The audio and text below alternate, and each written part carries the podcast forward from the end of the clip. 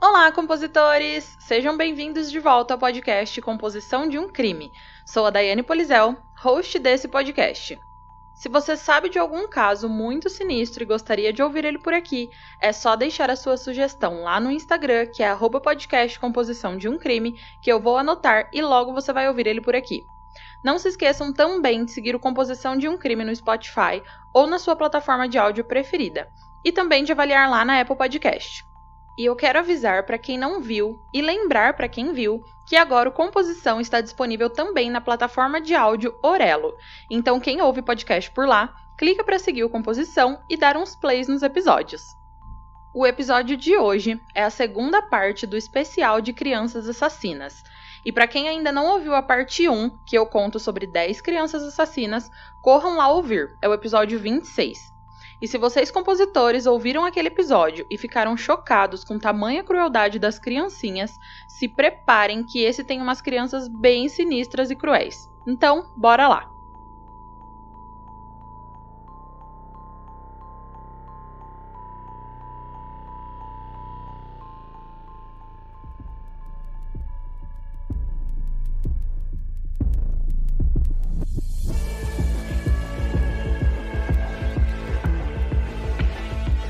Se você está à procura de um podcast com uma pitada de humor e de morbidez, o Composição de um Crime é para você.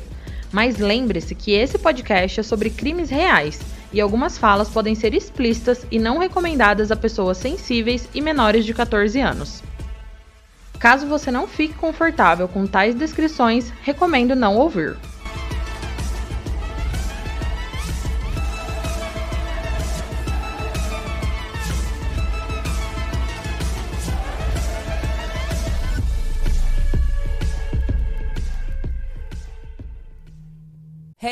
Você se interessa por crimes reais, serial killers, coisas macabras e tem um senso de humor um tanto quanto sórdido? Se sim, você não está sozinho. Se você precisa de um lugar recheado de pessoas como você, venha conhecer o podcast Pátria Amada Criminal. Todas as semanas tentamos entender o pior da humanidade. Nesse processo a gente ri, chora, fica brava, fofoca, porque afinal de contas é assim que a gente fala quando está entre amigos. Suas novas melhores amigas trevosas estão aqui no Pátria Amada Criminal.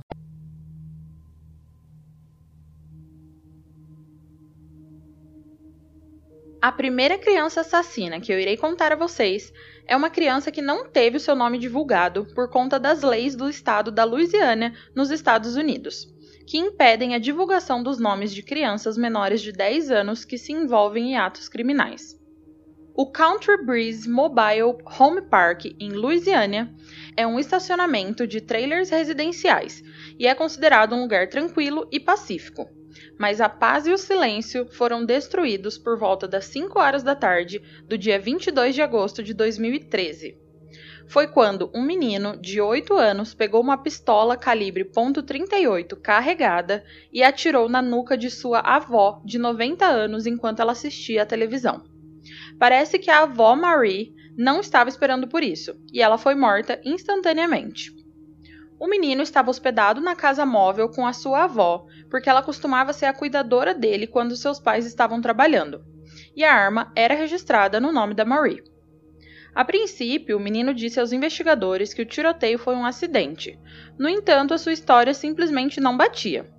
Um comunicado policial dizia, aspas, pelos relatos dos parentes da vítima, bem como de amigos da família, a vítima e o menor tinham uma relação normal de amor. Embora o motivo do tiroteio seja desconhecido nesse momento, os investigadores descobriram que o suspeito jovem estava jogando um videogame em seu PlayStation 3, o GTA 4, que é um jogo realista que tem sido associado ao incentivo à violência, poucos minutos antes do homicídio ocorrer. Fecha aspas. O jogo dá aos jogadores pontos por morte. O GTA 4 é classificado para adultos e é recomendado para maiores de 17 anos. Porém, poucas horas após o tiro fatal que o menino de 8 anos deu em sua avó, ele estava livre para ir para a casa de seus pais. A lei da Louisiana declara que aqueles que não atingiram a idade de 10 anos estão isentos de responsabilidade criminal. O promotor distrital da paróquia de East Feliciana, Samuel Dáquila, disse que, abre aspas, Ele pensou que era uma arma de brinquedo. Ele não sabe que se você apontar uma arma para alguém, isso o mata e ele vai embora para sempre. Não é porque ele é um assassino de sangue frio e fez isso para matar a sua avó. Fecha aspas. O juiz William Carmichael decidiu que o menino poderia ficar com seus pais porque eles eram capazes de fornecer um ambiente seguro. Pelo que se sabe, o menino está agora com 16 anos e não reincidiu. A próxima história é a do garoto Joseph Hall, de 10 anos de idade. Mas primeiro vamos falar do seu pai, Jeff Hall. Ele era membro do Movimento Nacional Socialista, o NSM, e era considerado um neonazista e o líder do capítulo de grupo em Riverside, Califórnia. Só para vocês terem uma ideia do quanto ele realmente era um neonazista, eu separei aqui algumas frases que ele disse em eventos que discursou como líder do NSM. Abre aspas. Eu quero uma sociedade branca. Fecha aspas. Outra frase. Abre aspas. Eu acredito na segregação. Eu acredito em dar a minha vida pela segregação. Fecha aspas. E a última frase. Abre aspas. Eu quero uma nação branca. Eu não escondo o que sou e não diluo isso. Fecha aspas. Em 2011, o movimento tinha cerca de 400 membros em 32 estados o Jeff Hall concorreu sob a bandeira da NSM a um assento em um distrito local em 2010. E muitos ficaram surpresos quando Hall obteve 28% dos votos. Isso não foi o suficiente para ele vencer, mas foi o suficiente para incendiar a base nazista, e o Hall estava planejando concorrer em futuras eleições. Jeff Hall também estava criando uma família de cinco pessoas e não teve problemas em expor a sua família à doutrina nazista. Em 2011, o seu filho Joseph Hall tinha 10 anos. Em 30 de abril, o Joseph orgulhosamente exibiu um presente do seu pai. Veja o que o papai me deu, disse ele. Era um cinto de couro com uma insígnia de prata da SS nazista. Mas então, alguma coisa deu muito errado. Os paramédicos foram enviados para a residência Hall após receberem uma chamada de tiros disparados. Eram 4 horas da manhã do dia 1 de maio de 2011. O Jeff Hall estava deitado no sofá da sala. Ele havia levado um tiro no peito e estava claramente além de qualquer ajuda. A vítima nunca acordou, mas se tivesse, o Jeff Hall, de 32 anos, teria visto seu filho, de 10 anos, parado sobre ele com uma arma. Os detetives ficaram se perguntando o que poderia ter acontecido para fazer o garoto de 10 anos querer matar o seu pai. E quando os investigadores chegaram ao local, eles descreveram a casa como uma bagunça imunda. Roupas sujas estavam no chão de todos os cômodos. Garrafas de cervejas vazias enchiam o lugar enquanto uma bandeira do NSM adornava uma parede da sala de estar. Os quartos cheiravam a urina e os lençóis e colchões estavam manchados. A madrasta de Joseph, a Krista McCary, foi acusada de colocar uma criança em perigo e deixar de armazenar uma arma de fogo adequadamente.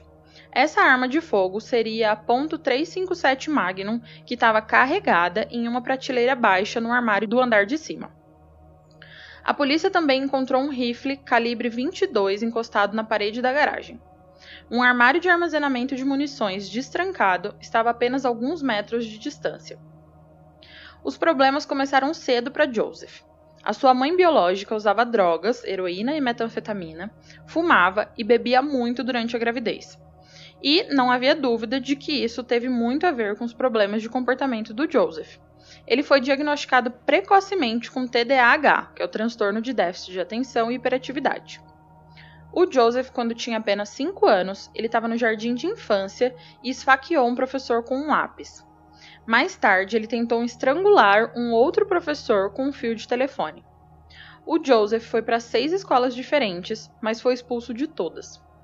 E finalmente, o Jeff Hall e a Krista McCary decidiram dar aulas para o menino em casa. A Krista disse que a educação em casa incluía viagens à fronteira mexicana para caçar imigrantes ilegais. Foi nessas patrulhas de fronteira que Joseph, de 10 anos, aprendeu a atirar. Ela também disse aos investigadores que Jeff Hall era abusivo com ela e com o filho. Ele já bateu, chutou e gritou com o menino para puni-lo por falar muito alto ou por atrapalhar. O NSM tem o que um promotor chamou de um interesse perturbador pelas crianças. O Joseph tinha apenas 10 anos, mas estava claro que o seu pai o estava preparando para ser incluído na ala jovem do partido. O Viking Youth Corps está aberto a meninos e meninas de 14 a 17 anos, e eles devem ser filhos de membros do NSM e ter um formulário de consentimento assinado por seus pais.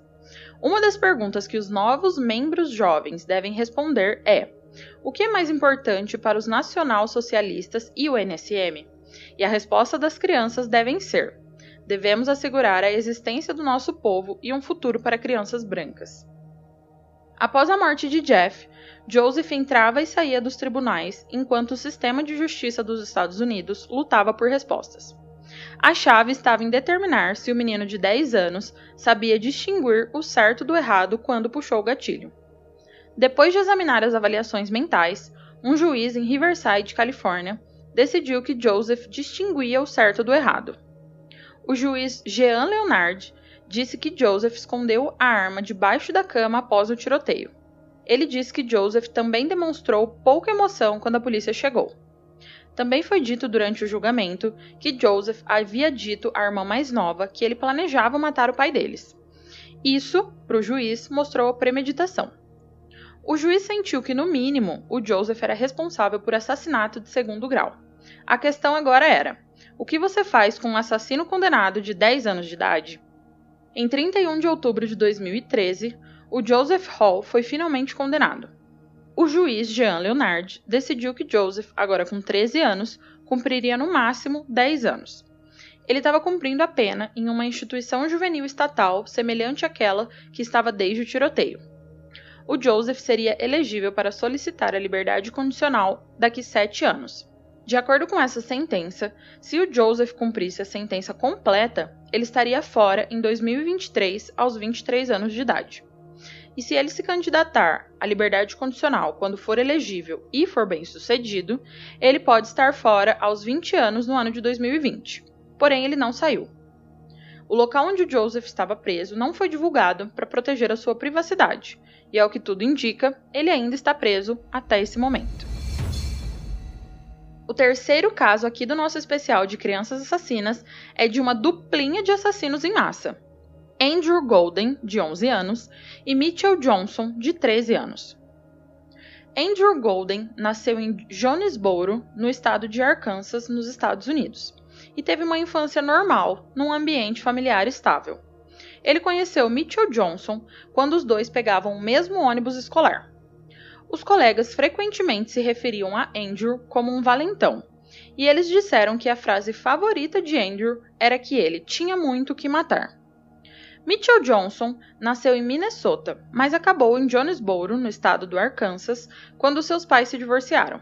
E diferente de Andrew, Mitchell teve uma infância onde os problemas pareciam o perseguir. Em 1998, os dois meninos eram alunos da Westside Middle School em Jonesboro, Arkansas. Definitivamente, algumas bandeiras vermelhas foram perdidas ou ignoradas em relação aos meninos. O Mitchell foi acusado de molestar uma menina de 3 anos de idade, mas teve o caso arquivado por ser menor. Já Andrew era um valentão na escola e constantemente arrumava briga com os colegas, ele, inclusive, foi acusado de matar um gato de um vizinho com uma arma de ar comprimido. No dia 23 de março de 1998, Mitchell Johnson disse à sua irmã Jennifer para não ir à escola no dia seguinte. E quando ela perguntou por quê, o seu irmão disse que tinha ouvido que alguma coisa ruim estava prestes a acontecer. Já Andrew Golden, mais uma vez, disse a amigos que ele tinha muito que matar. E mesmo assim, com várias bandeiras vermelhas, ninguém disse ou fez nada, e o dia 24 de março estava se aproximando. Na noite de segunda-feira, 23 de março de 1998, Andrew e Mitchell carregaram o carro Dodge Caravan, que era da mãe do Mitchell, com as seguintes coisas: um rifle Remington, um revólver de mão .44, uma Derringer .22 de dois tiros, uma carabina M1, uma Derringer .38 de dois tiros, um revólver Smith Wesson, uma pistola .350, uma pistola 9mm, uma pistola Star .350, um revólver .38, 2 mil cartuchos de munição, comida, lanches e equipamentos de sobrevivência. E a julgar por essa lista, parece que o Andrew e o Mitchell queriam causar o máximo de dano e também esperavam fazer algum tipo de fuga. No dia 24 de março de 1998, os dois meninos fingiram estar doentes para tirar a manhã de folga da escola. Então eles pegaram o carro da mãe, que eles já haviam carregado com todas as munições, e foram para a escola, chegando lá às 12h30. O plano exigia que um dos meninos acionasse o alarme de incêndio, enquanto o outro pegaria as armas e a esconderia na floresta atrás da escola. Andrew acionou o alarme e correu para o local da floresta onde Mitchell e as armas estavam prontos. Quando as crianças estavam saindo do prédio, os meninos iniciaram os disparos, que começou ao meio-dia e 41 minutos, e a uma hora da tarde os meninos já estavam sob custódia da polícia. A ação havia durado pouco mais de 15 minutos. Cinco pessoas morreram ao total: quatro alunas e uma professora.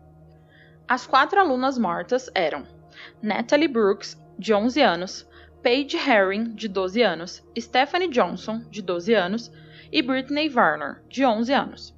E a professora era Shannon Wright, de 32 anos. A Shannon foi morta quando ela pulou na frente de uma aluna do sexto ano para a proteger e acabou levando dois tiros. Os dois meninos foram indiciados de cinco acusações de homicídio. O julgamento em si teve pouco drama, os meninos foram julgados como menores e considerados culpados de todas as acusações.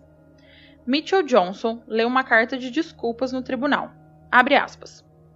Não íamos atirar em ninguém em particular. Eu realmente pensei que iríamos assustá-los.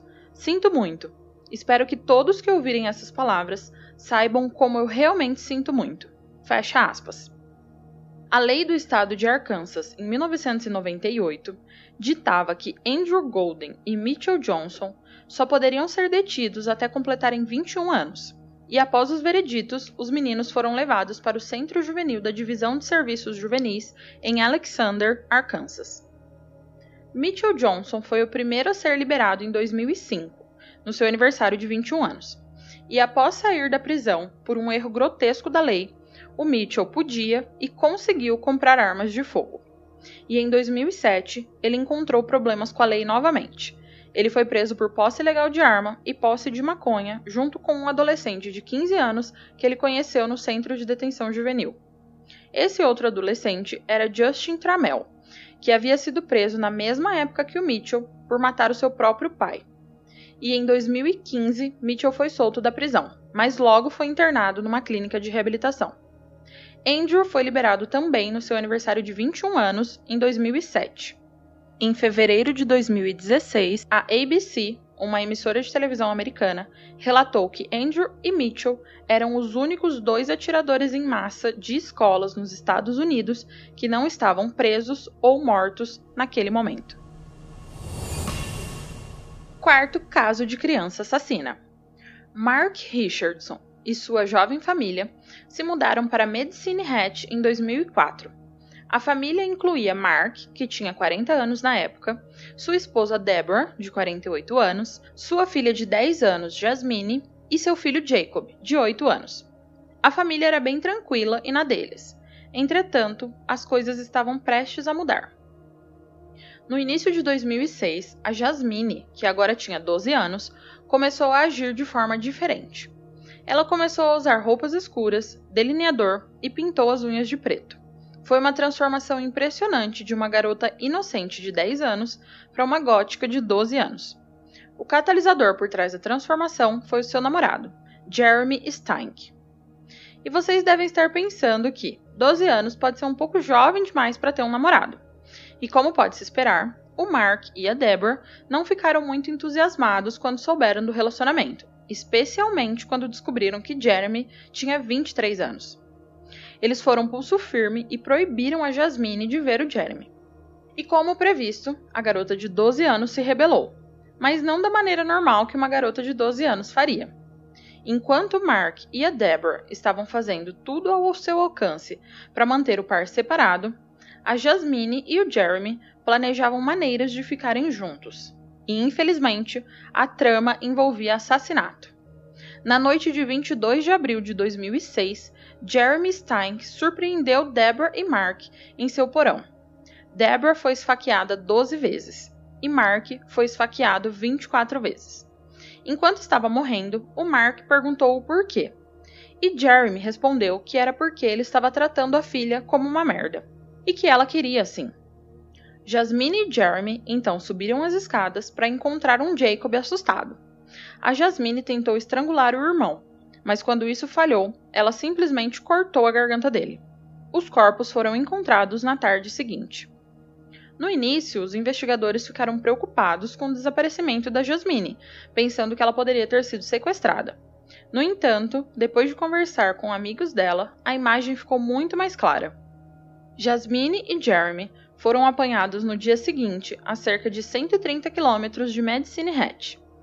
A investigação revelou que a dupla costumava se comunicar por meio das redes sociais, e o nome de usuário de Jasmine era Runaway Devil. Em sua página, ela indicou que tinha 15 anos de idade e terminou com as palavras: Bem-vindo ao meu fim trágico. Não muito antes dos assassinatos, Jeremy assistiu ao filme de Oliver Stone, Natural Born Killers. No filme, um jovem casal sai em uma onda de assassinatos. O Jeremy então perguntou ao investigador se ele já tinha visto o filme, comentando que achava que o filme tinha a melhor história de amor de todos os tempos. Jasmine e Jeremy foram acusados por três acusações de assassinato em primeiro grau. E antes do início do julgamento, Jeremy enviou uma carta a Jasmine onde ele disse, aspas, sem você, minha vida não vale a pena ser vivida. Você disse que quer ficar noiva? Então aqui está uma pergunta. Quer se casar comigo? Em caso afirmativo, isso é um acordo verbal. Fecha aspas. E a Jasmine respondeu essa carta. Abre aspas. Ha ha ha ha ha. Eu nunca pensei que me pegaria rindo histericamente em uma cela nesse tipo de circunstâncias. Ou nunca realmente. Mas você me faz tão feliz. Sim, sim, eu adoraria. Fecha aspas. No Canadá, a Lei de Justiça Criminal Juvenil impede que qualquer pessoa com menos de 14 anos na época em que cometeu um crime seja sentenciada como um adulto, e também não podem receber nada mais do que uma sentença de 10 anos. A Jasmine foi julgada e condenada nas três acusações de homicídio em primeiro grau. Isso a tornou a pessoa mais jovem a ser condenada por vários assassinatos no Canadá. Em 8 de novembro de 2007, ela foi condenada ao máximo permitido, 10 anos. Os primeiros quatro anos seriam passados em um centro psiquiátrico, e em setembro de 2011, Jasmine começou as aulas na Universidade de Calgary, enquanto completava sua sentença. E em novembro desse mesmo ano, ela foi liberada após cumprir cinco anos e meio da sua sentença. Foi relatado que ela tinha se saído bem durante a sua reabilitação e agora mostrava um remorso genuíno. Em 15 de dezembro de 2008, Jeremy foi considerado culpado de todas as três acusações de assassinato. Ele foi condenado a três penas de prisão perpétua e poderá se candidatar à liberdade condicional em 2033, quando tiver 50 anos de idade. Nosso quinto caso é de Christopher Pittman, que nasceu em Huntsville, no estado do Alabama, em 1989. A sua infância envolveu uma mãe que o abandonou e um pai abusivo. Chris foi diagnosticado muito cedo com depressão leve e o seu médico prescreveu Paxil, que é um medicamento usado no tratamento de ansiedade e depressão. Chris até então vivia na casa dos seus pais, mas a gota d'água para o seu pai foi quando Chris ameaçou cometer suicídio na frente da sua irmã. Os pais então enviaram Chris para Chester, na Carolina do Sul, para morar com seus avós paternos. Chris sempre se deu bem com Joe Pittman, de 66 anos, o seu avô, e a sua esposa, Joy, de 62 anos, a sua avó. Porém, quando ele mudou de cidade, em algum momento ele acabou ficando sem o seu remédio Paxil. Então, os avós levaram Chris ao médico em Chester para renovar sua receita. No entanto, Paxil não estava disponível em Chester, e o médico deu a Chris uma amostra grátis do medicamento Zoloft. Mas os problemas começaram imediatamente. Zoloft pertence ao mesmo grupo de medicamentos do Paxil. Então, provavelmente, o médico pensou que não haveria problema. No entanto, a troca rápida de medicamentos geralmente não é recomendada, porque o Chris ainda tinha Paxil no seu sistema e agora o Zoloft estava tentando ser introduzido naquela mistura. A sua personalidade mudou em poucas horas. A irmã do Chris disse que ele estava fora de controle e maníaco. Agora, Chris precisava de analgésicos para conter a sensação de queimação por todo o corpo, e ele chegou a reclamar de seus novos remédios. Mas o médico respondeu a essa reclamação aumentando a dosagem de Zoloft de 100mg para 200mg por dia. Chris agora se tornou muito perturbador e violento. Ele sufocou um aluno e depois entrou numa briga no ônibus escolar. Ele até incomodou o organista da igreja durante um culto. Se sua irmã estava errada antes, ela estava certa agora. O Chris realmente estava fora de controle e tudo estava prestes a ficar muito pior. O avô, Joe Pittman, era da velha escola de disciplina, que não estava disposto a deixar o seu neto escapar impune de suas últimas explosões. Ele espancou o Chris com uma raquete, o que foi uma das piores soluções, especialmente levando em consideração o comportamento violento desencadeado pela combinação de Paxil e Zoloft. Naquela mesma noite, Chris Pittman pegou uma espingarda que pertencia a seus avós e entrou no quarto dos dois. Ele ergueu a arma em direção a eles e atirou. Imediatamente, seus avós morreram. Depois de atirar nos seus avós, Chris colocou fogo na casa e saiu no veículo da avó Joy. Ele pegou a arma, seu cachorro e 33 dólares. Porém, duas cidades adiante, a polícia chegou até Chris. Ele tentou contar uma história de que alguém invadiu a casa, matou os avós e o levou como refém. Mas essa história não colou e ele acabou confessando e dizendo que os avós mereciam morrer. Chris Pittman tinha 12 anos na época dos assassinatos. Então, o estado da Carolina do Sul decidiu que Chris seria julgado quando adulto.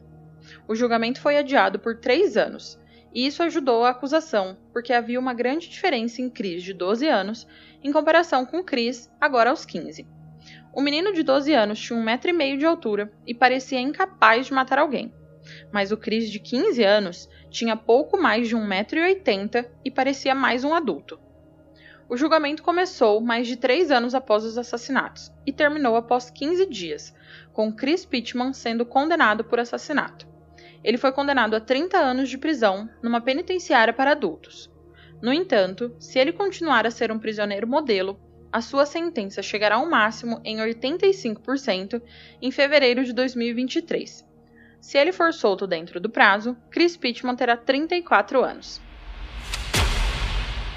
O sexto caso de criança assassina é do garoto Noah Crooks. E se preparem, porque esse é tenso demais. O condado de Mitchell, no estado de Iowa, não sofria um assassinato há mais de 114 anos. Mas tudo isso estava prestes a mudar em 24 de março de 2012. Esse foi o dia em que um policial do 911 recebeu uma chamada de emergência de Noah Crooks. Noah tinha apenas 13 anos e estava claramente angustiado. Eu vou narrar agora a ligação do Noah para a polícia. Noah, abre aspas. Não estou brincando. Ela está morta. Eu estou assustado. Eu matei a minha mãe com o meu ponto 22. Não sei por que eu fiz isso. Fecha aspas. A policial Barbie Michael estava de plantão naquele dia e ela deixou Noah continuar falando antes de o interromper. Noah, abre aspas. Eu me sinto louco e sei que não estou. Acho que tenho algum tipo de DDA. Fecha aspas. O DDA aqui é o transtorno de déficit de atenção.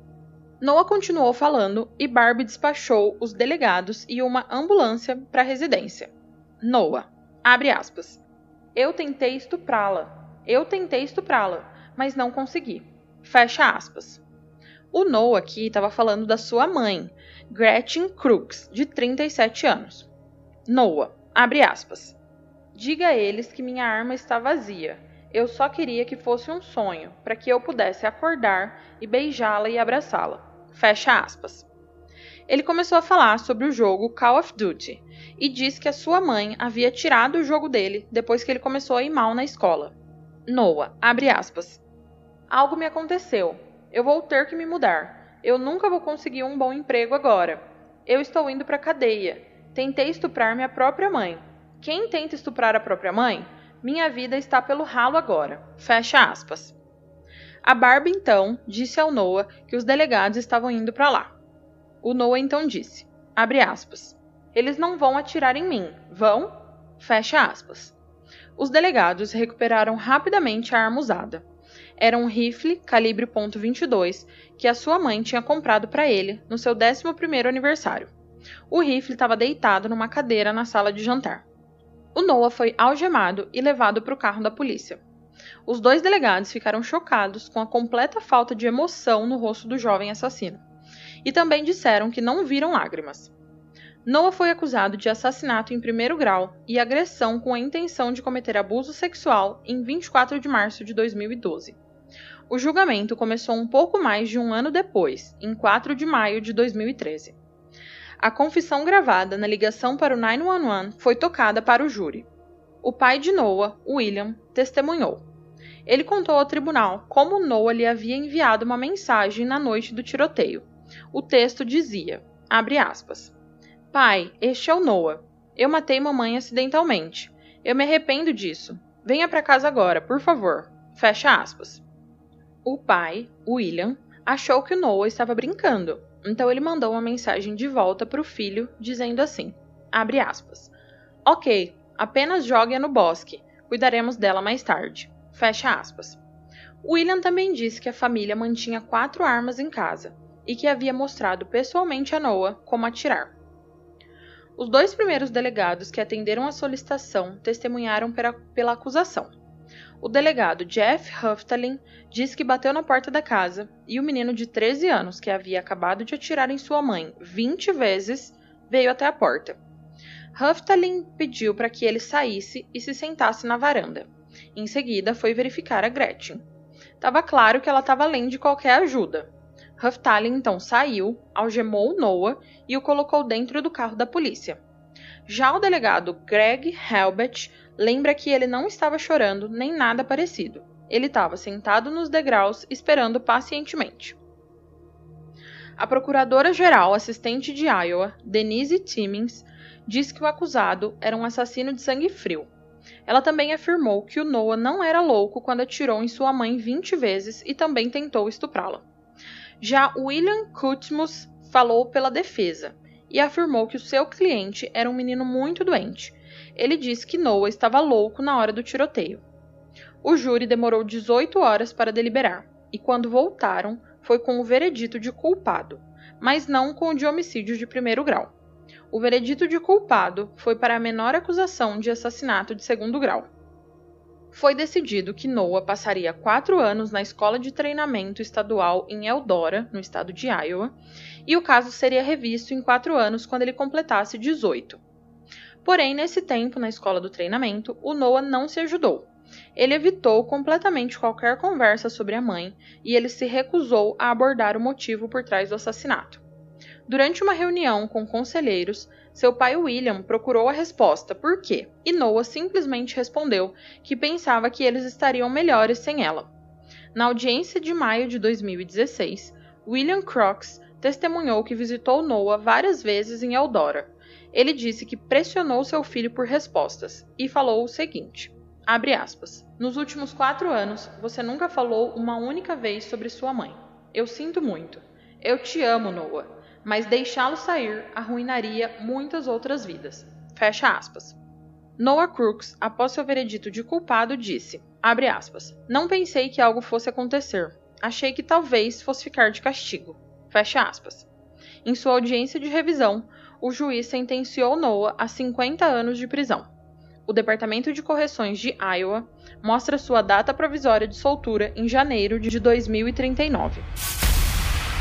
No nosso sétimo caso de criança assassina, eu vou contar a história de Craig Price. Craig Price tem dois apelidos e detém um recorde duvidoso.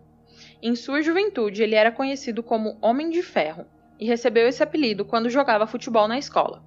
Ele era facilmente o maior jogador em campo, maior até que os seus treinadores. Craig também ficou conhecido como Warwick Slasher, e sobre esse apelido eu conto já já. Craig estava entrando e saindo de problemas na juventude, mas inicialmente eram por coisas bestas. Porém, esses crimes inofensivos logo se transformaram em roubo de casas com outros adolescentes. E aos 13 anos, seus crimes aumentariam da maneira mais horrível. Apesar de suas pequenas ofensas, O Craig ainda era muito querido na sua vizinhança, e naquela época, o seu sorriso e a sua personalidade vivaz faziam com que as pessoas gostassem dele. Ele veio de uma família de classe trabalhadora e que morava numa pequena casa de fazenda em Button Woods, Warwick, no estado de Rhode Island. Em 27 de julho de 1987, um assassinato cruel ocorreu em Button Woods. Rebecca Spencer, de 27 anos, mãe de dois filhos, foi assassinada na sua própria casa. Ela foi esfaqueada num total de 27 vezes. A polícia não tinha pistas e o caso rapidamente esfriou. Com o passar do tempo, começou a parecer que a Rebecca era uma infeliz vítima de um assassinato aleatório. Então, em 1 de setembro de 1989, aconteceu novamente. Joan Heaton também morava na área de Button Woods, não muito longe de onde Rebecca Spencer foi assassinada. Joan morava com suas duas filhas, Jennifer, de 10 anos, e Melissa, de 8 anos. Em 1 de setembro de 1989, um intruso entrou na casa tarde da noite enquanto as três dormiam. Joan Heaton foi violentamente atacada com facas de sua própria cozinha. Ela foi esfaqueada 57 vezes e o agressor ainda mordeu o rosto dela. Já suas filhas foram encontradas em poças de sangue, com pedaços das facas quebradas em seus ossos. Foi um ataque frenético. Jennifer foi esfaqueada 62 vezes e Melissa teve seu crânio esmagado por um banquinho que ficava na cozinha. As autoridades em Warwick acreditavam que os assassinatos de 1987 e os assassinatos de 1989 foram obras do mesmo assassino ou assassinos. Então o FBI concordou e enviou uma equipe para traçar o perfil desse assassino.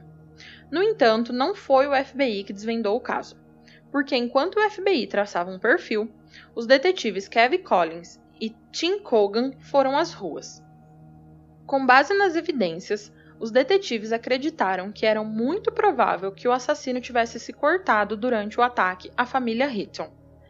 Indo de porta em porta, eles chegaram à Avenida Inês, 76, e bateram na porta. Craig Price a abriu e ele tinha um corte bem grande na mão. Quando questionado sobre isso, Craig disse que se cortou ao arrombar um carro.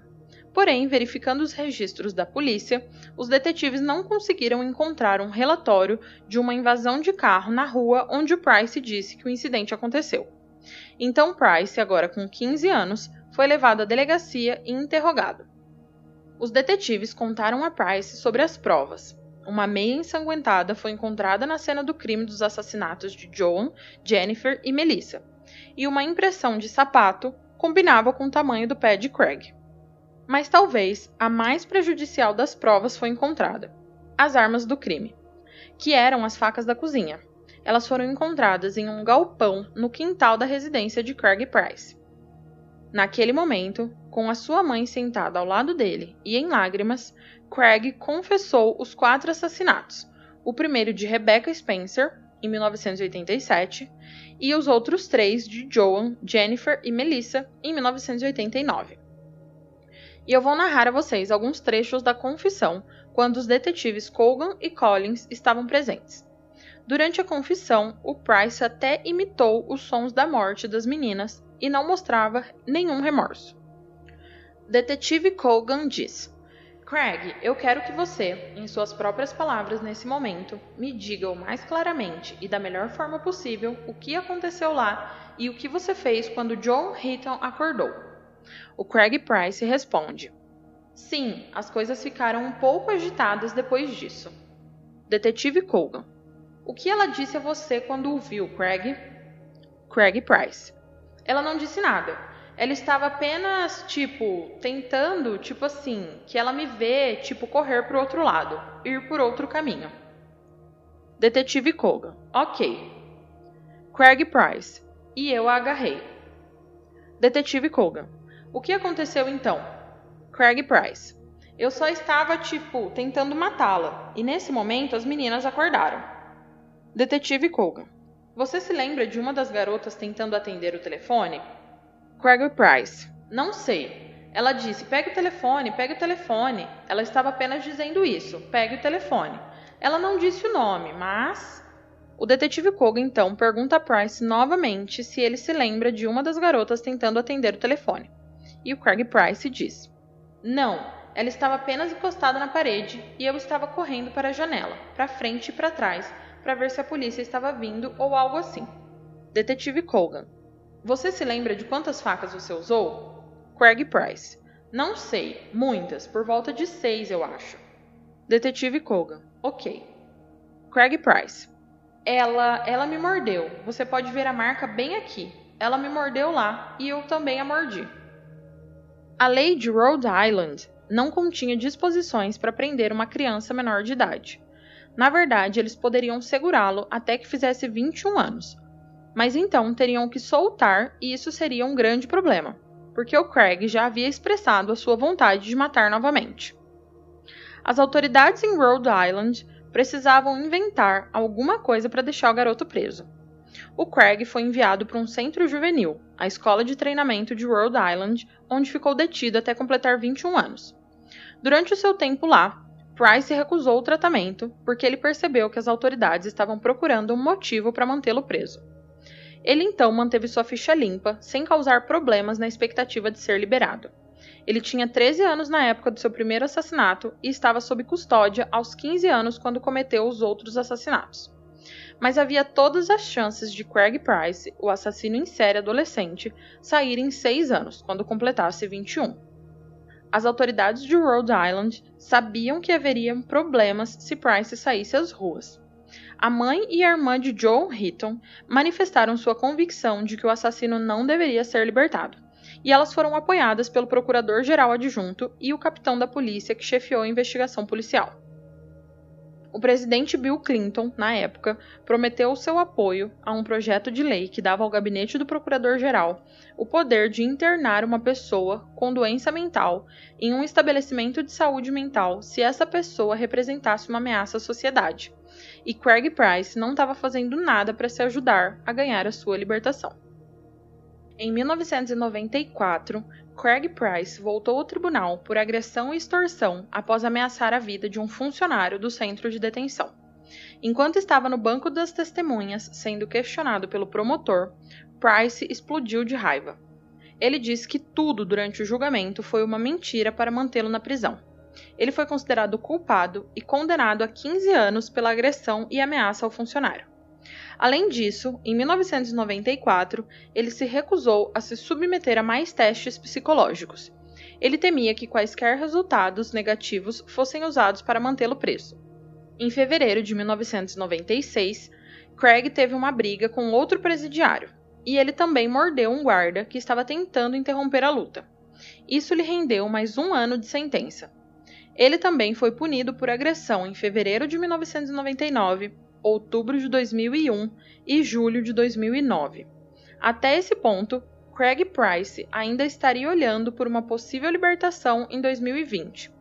No entanto, em 4 de abril de 2017, Craig esfaqueou o prisioneiro Joshua Davis com uma faca caseira e foi acusado de tentativa de homicídio. Seu julgamento aconteceu em 2019 e ele foi condenado a mais 25 anos, então, atualmente, ele ainda está preso na prisão estadual da Flórida. Nossa oitava criança assassina é Barry Loukitis, que nasceu em 26 de fevereiro de 1981 e passou seus primeiros anos em Minnesota e Iowa. Ele tinha 10 anos quando se mudou com seus pais para Moses Lake, no estado de Washington, em 1991. Terry Loukitis e sua esposa Joanne eram donos e operavam uma lanchonete em Moses Lake. Mas tudo começou a sair dos trilhos para a família em meados de 1990. Terry Loukitis, o pai de Barry, começou a ter um caso amoroso, e com o casamento indo por água abaixo, Terry e Joanne se separaram. Joanne pediu o divórcio em janeiro de 1996 e após isso, ela começou a se comportar erraticamente e começou também a se distanciar da família e dos amigos. A mulher logo começou a falar sobre suicídio e disse a Barry, o seu filho, que ele também teria que morrer, chegando até a marcar a data para o suicídio e homicídio. Isso era para acontecer em 14 de fevereiro de 1996, no Dia dos Namorados. o Barry tentou fazer o possível para dissuadir a sua mãe, mas estava tendo seus próprios problemas. O garoto era hiperativo e sofria de depressão clínica, fazendo uso do medicamento Ritalina. Barry também estava sendo intimidado na escola por Manuel Vela, um outro aluno que vinha chamando Barry de bicha, entre outras coisas. A depressão e doenças mentais estiveram presentes na família de Terry e na família de Joanne, e isso aparentemente remontava a quatro gerações. Então, quando se considera o estado da família, que era totalmente disfuncional, e adiciona isso aos outros problemas de Barry, talvez os eventos de 2 de fevereiro de 1996 não sejam uma grande surpresa. Em 2 de fevereiro de 1996, o Barry foi para a escola. Ele usava um longo casaco preto para esconder as suas armas. Barry estava armado com um rifle de caça e duas armas curtas, uma era uma pistola calibre .357 e a outra era uma pistola semiautomática. O menino também carregava 80 cartuchos de munição. Ele foi direto para sua aula de álgebra e assim que entrou, disparou um único tiro no peito de sua professora, Leona Carris, de 49 anos, que morreu instantaneamente. Ele então disse: Isso com certeza supera a álgebra, não é? Nesse momento, ele apontou as armas para os alunos. Manuel Vela, de 14 anos, foi morto a tiros e tornou-se a segunda fatalidade. Arnold Fritz, de 14 anos, também foi morto. Natalie Hintz foi atingida no braço e no estômago, mas sobreviveu aos ferimentos. O professor de educação física, Ron Lane, ouviu os tiros e entrou na sala onde Lou Katz mantinha um aluno refém, porque o plano de Barry era sair da escola com esse aluno refém. Porém, o professor Lane se ofereceu para ser refém no lugar desse aluno e pediu para o Barry libertar os feridos imediatamente. Assim que Ron Lane viu uma oportunidade, ele agarrou o rifle e jogou Barry Locatz no chão. O resto dos alunos saíram correndo da sala de aula e Lane segurou Barry no chão até a chegada da polícia. Barry foi levado pela polícia e indiciado por homicídio. Seu julgamento começou com a defesa tentando alegar insanidade. A psiquiatra indicada pelo tribunal, John Patridge, testemunhou sobre a saúde mental do menino de 14 anos. Ela disse que Barry estava sofrendo de delírios e pensamentos messiânicos no momento do tiroteio. Ele se sentia como se fosse Deus e ria de si mesmo. Patrick disse que Barry se sentia superior às outras pessoas, e então esses sentimentos foram substituídos por ódio, desdém e falta de equilíbrio. Porém, a promotoria alegou que o tiroteio foi cuidadosamente planejado. Eles alegaram que ele tirou as suas ideias de Jeremy, uma música do Pure Jam, onde o vídeo dessa música mostra um adolescente problemático se matando na frente de seus professores e colegas de classe. A acusação também apontou para o romance Rage, de Stephen King, bem como para os filmes The Basketball Diaries e Natural Born Killers. No final, o júri ficou ao lado da acusação, e em 24 de setembro de 1997, Barry Locatis foi considerado culpado de duas acusações de assassinato de primeiro grau, uma acusação de assassinato de segundo grau e 16 acusações de sequestro agravado.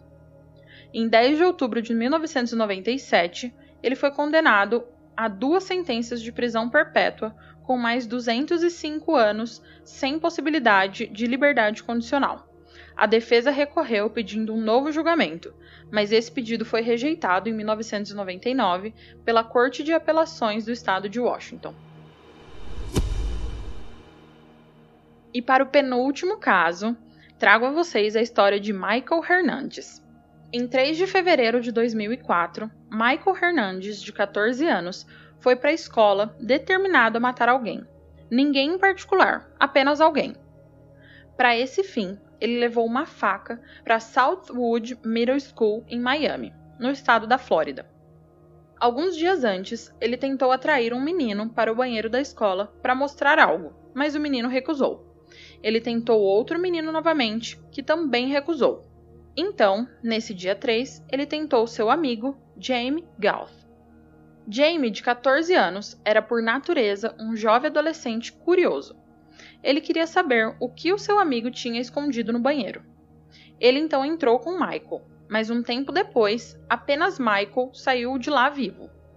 Minutos depois, outro menino entrou e viu Michael lavando as mãos, e viu também um par de pernas balançando desajeitadamente na cabine e o que parecia ser sangue no chão. Ele foi alertar a segurança enquanto Michael Hernandes simplesmente ia para a aula. Os paramédicos chegaram e Jamie foi declarado morto no local. Ele foi esfaqueado 42 vezes e a sua garganta foi cortada. A escola foi fechada com todos os alunos mantidos em suas salas de aula enquanto a polícia fazia buscas, até acharem Michael em sua sala de aula, e ele foi retirado para interrogatório. A princípio, ele negou qualquer envolvimento, mas uma busca em sua mochila rapidamente revelou que algo não estava certo. A polícia encontrou uma jaqueta e uma luva de latex coberta de sangue, e encontraram também uma faca dobrável serrilhada. A investigação revelou que Michael e Jamie eram amigos íntimos, e no início eles não conseguiram descobrir por que o Michael iria querer machucar o seu amigo. Mas então, a investigação revelou um lado muito sombrio do assassino que tinha acabado de completar 14 anos. Ele manteve um diário no qual detalhou como queria se tornar um serial killer. Uma nota para si mesmo dizia: aspas, Você será um assassino em série e um assassino em massa. Fique junto. Nunca se esqueça de Deus. Tenha um culto e planeje um sequestro em massa para o novo mundo. Seja um ladrão experiente. Fecha aspas.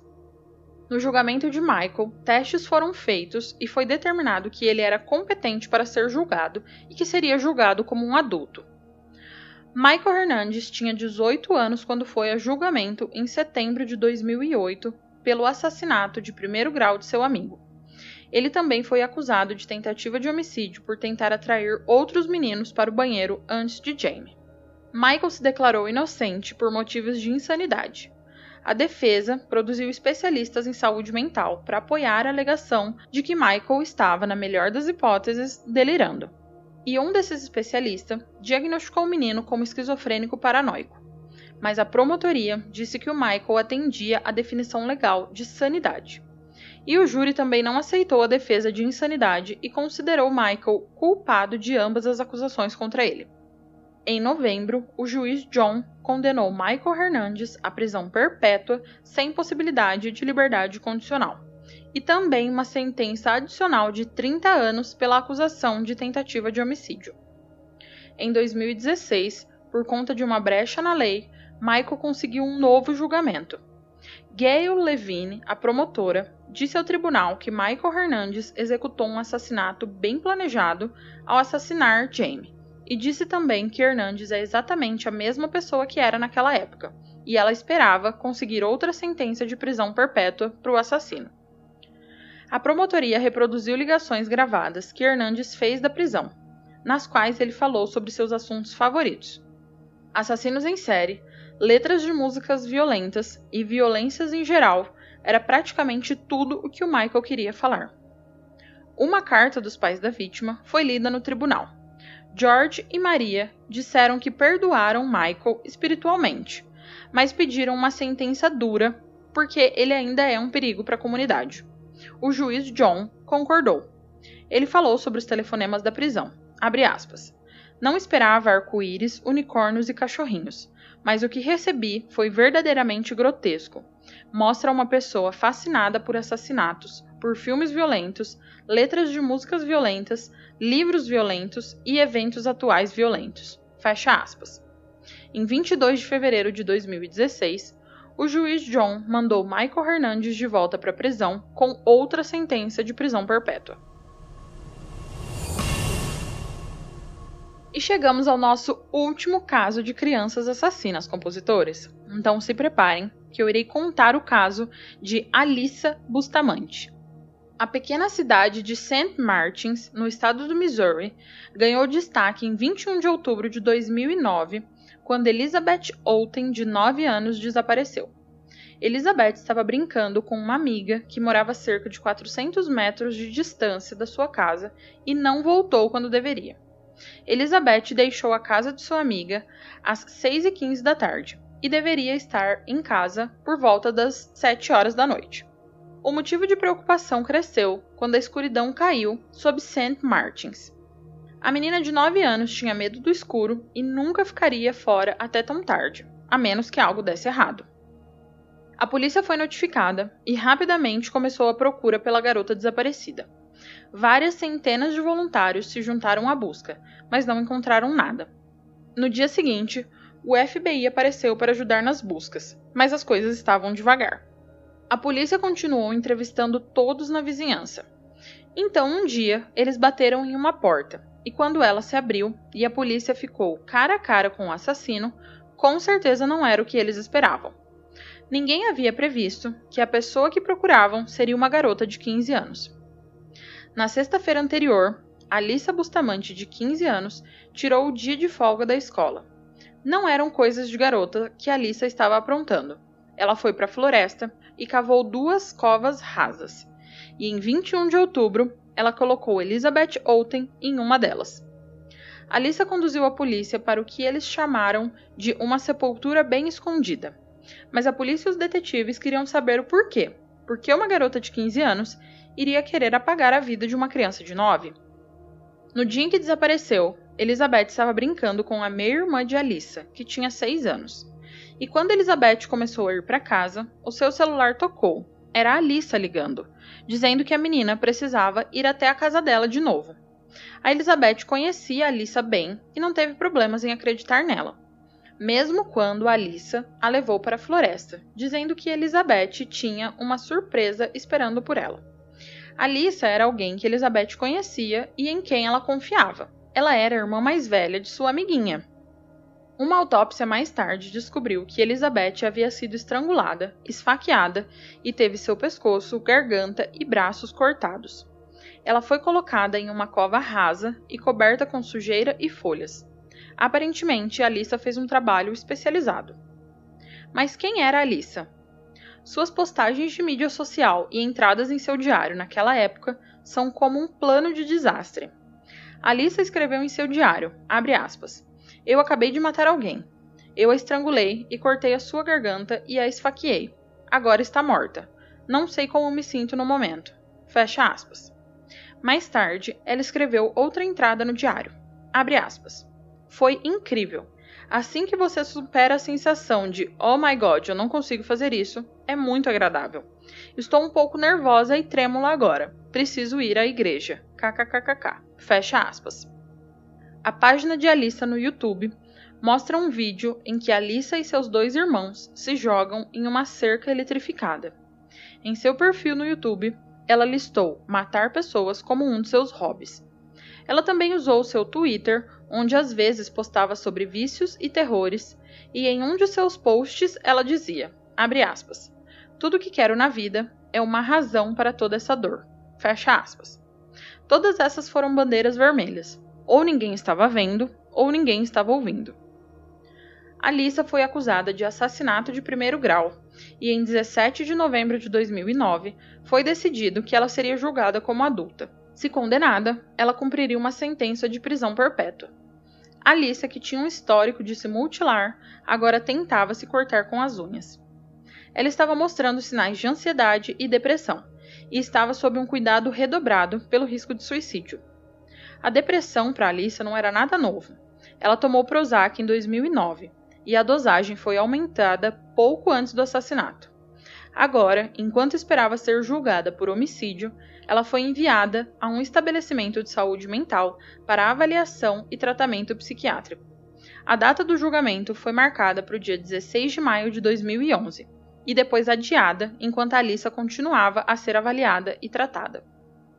Alissa Bustamante foi condenada à prisão perpétua, mas teria a possibilidade de liberdade condicional no futuro.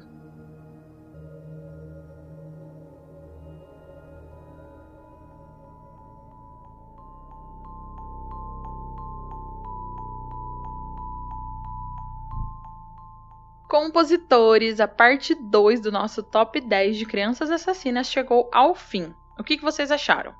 Eu tô chocada com tanto de crueldade nessas crianças. E compositores, não se esqueçam de ir lá no Instagram, na postagem desse episódio, contar para mim se vocês já conheciam algum desses casos ou não e o que acharam deles.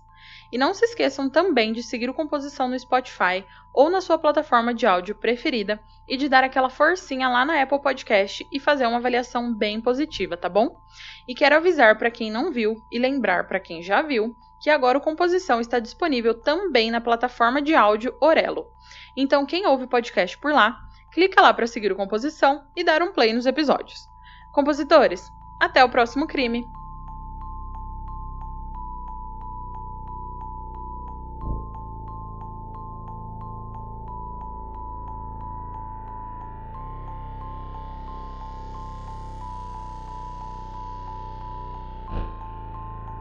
Hey, você se interessa por crimes reais, serial killers, coisas macabras e tem um senso de humor um tanto quanto sórdido? Se sim, você não está sozinho. Se você precisa de um lugar recheado de pessoas como você, venha conhecer o podcast Pátria Amada Criminal. Todas as semanas tentamos entender o pior da humanidade. Nesse processo a gente ri, chora, fica brava, fofoca, porque afinal de contas é assim que a gente fala quando está entre amigos. Suas novas melhores amigas trevosas estão aqui no Pátria Amada Criminal.